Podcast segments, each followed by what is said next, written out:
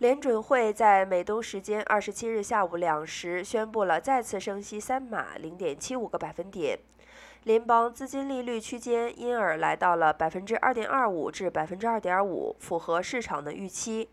官员也认为接下来继续升息是合适的做法。